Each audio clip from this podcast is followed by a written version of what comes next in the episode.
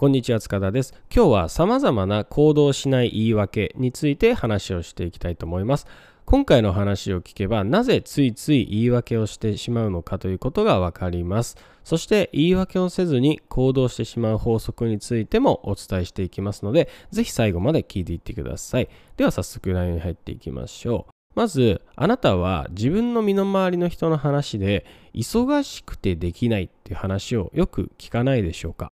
これは言い訳だと思うんですけれども僕も本当によく耳にします。例えば何か良い習慣をお勧めしたとしても大抵はやらない理由や否定的な意見が返ってくるからです。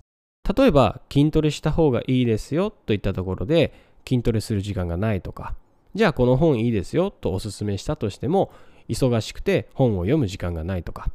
あるいは忙しいというだけじゃなくって様々な環境を理由にしてやらない言い訳をするのをよく聞きます。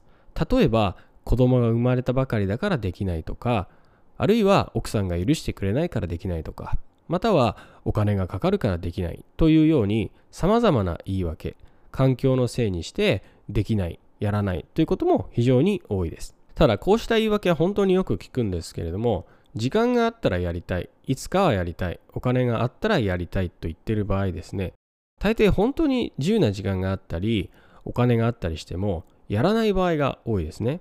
なぜなら、本当にやりたいことなら、無理やりにでも時間を作ってやってるからですよね。だから、本当は言い訳ばかりして行動しないっていうのは、心の底ではやりたくないって思ってるんですよね。でなぜこうした言い訳をするのかっていうと人間は現状にとどまる強い習性があるからですね。本質的に変わりたくない今のままでいたいという強い現状維持のバイアスが働いています。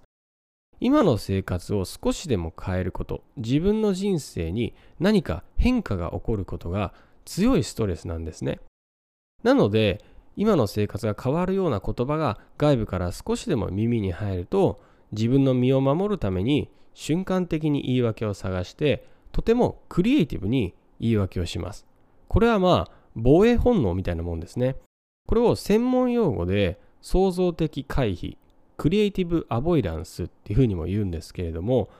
現状を維持するために極めてクリエイティブに人は言い訳をします。まあ創造的に回避創造的に逃げるわけですね。例えばあなたが嫌いな人間に突然飲み会に誘われたっていうねそういうシチュエーションを想像してみてください。もう本当に大嫌いなやつに誘われたってそういう場面ですね。でこういった場面を想像してみるとわかると思うんですけどもおそらく断る言い訳を1つか2つ爆速で思いついたんじゃないでしょうか。もう瞬間的に頭が脳がフル回転して思いついたんじゃないでしょうかそれがですね、創造的回避ですね。これ経験ありますよね。まあ、これが創造的回避であって、現状にとどまろうとする力で人が行動できない原因の一つにもなってます。まあ、現状から変わりたくないから脳をフル回転させてやらない言い訳をクリエイティブに探し出してしまうんですね。まあ、忙しいとかね、そういうことを理由にはやらないっとかね、やりたくないとかできないとかね、そういう言い訳をするんですけども、実際よく考えてみるとね、まあ、そんなことは実はなかなかないんですよね。まあ、時間がないって言ってもね、じゃあ本読めないとかそんなことありえないじゃないですか。だって今よりも早く起きれば時間は絶対作れますよね。意味のない娯楽に費やす時間を減らせば絶対時間は作れますよね。またお金がないからできないとかね、そういう話も結構、まあ、正当な理由にも聞こえるんですけども、実際そんなことはほとんどないかなと思いますね。人間心の底からやりたい、まあ、本当にやりたいっていうことなら、もう人に話したりとか、まあ、何でもかんでもして、まあ、お金もね、なんとかしちゃうんですよね。うんまあ、これが創造的回避で人が行動できない原因っていうことになっていますね。このように何も対策をしなければ現状を維持する力が働いて何事も行動する制限となってしまいます。まあ偉そうにね僕も話してますけども実際僕も何か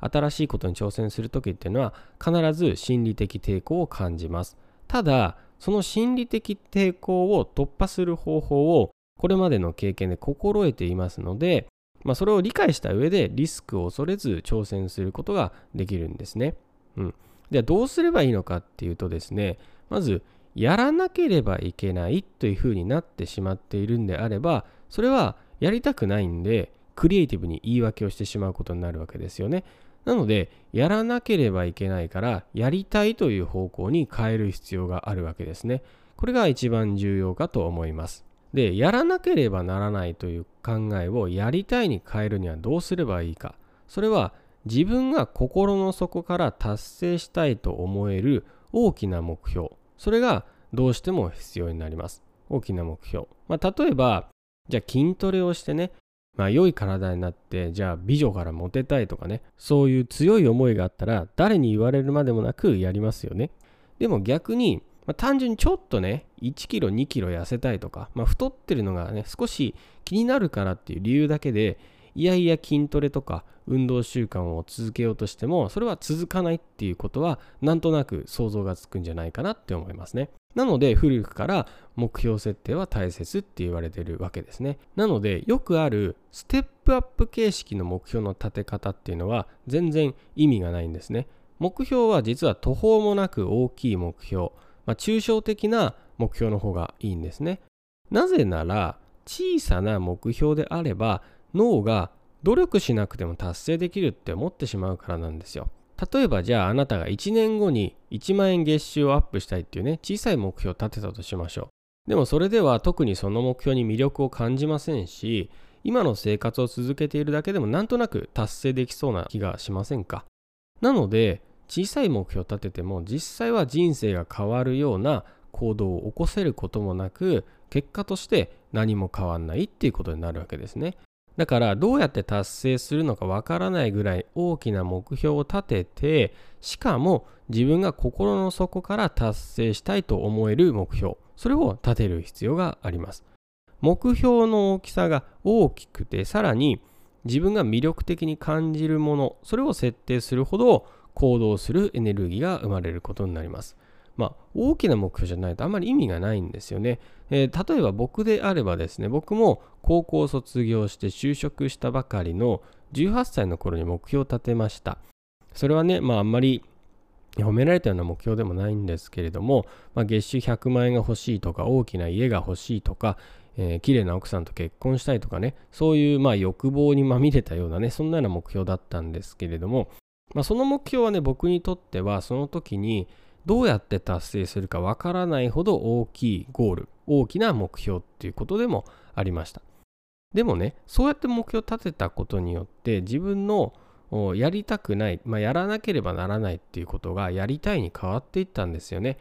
まあ、そこまではね、全く読書とかもできなくって、本当に嫌いでやらなければいけないって思ってたわけですね。でもそうやって大きなゴール、目標を立てた時には、読書をやりたいっていうふうに変わっていったわけですね。だってその目標をどうしても達成したいって心から思っていたんで、えー、それはやらなければいけないからやりたいに変わったっていうことですね。じゃあこれが仮にね、えー、じゃあ例えばまあ就職して月収じゃあ40万円ぐらい欲しいって目標だったら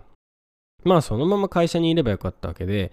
えー、行動はしなかったと思いますね。まあ、例えば月収5、60万とかあったらね、今本当に一生懸命頑張って、えー、社長のね、次のポストぐらいまでね、まあ、小さい会社だったんで、行こうと思えば、多分頑張ってやればね、行けた可能性もあったわけですよね。でもそういう小さい目標を立てちゃえば、まあ今のままでもいいってことになれば何か大胆な行動をするとか、そういうことはなくなるわけですよね。なので、大きな目標でないと意味がないということです。ということで今日はいろんな言い訳をしないで、えー、行動できる人間になってほしいという思いでこの話をしました。まあ、実はね、何かやろうと思っても続かないっていうのは、まあ、これはね、あなたの性格とか気質のせいだけじゃないっていうことですよね。本当の原因はすごい単純で、大きな目標がない、自分にとって魅力的な目標がないっていうことが原因になっていると思います。クリエイティブな言い訳をしないように、ぜひ大きな目標、大きな魅力的な目標を立ててみてください。では今日はこれで終わりたいと思います。ありがとうございました。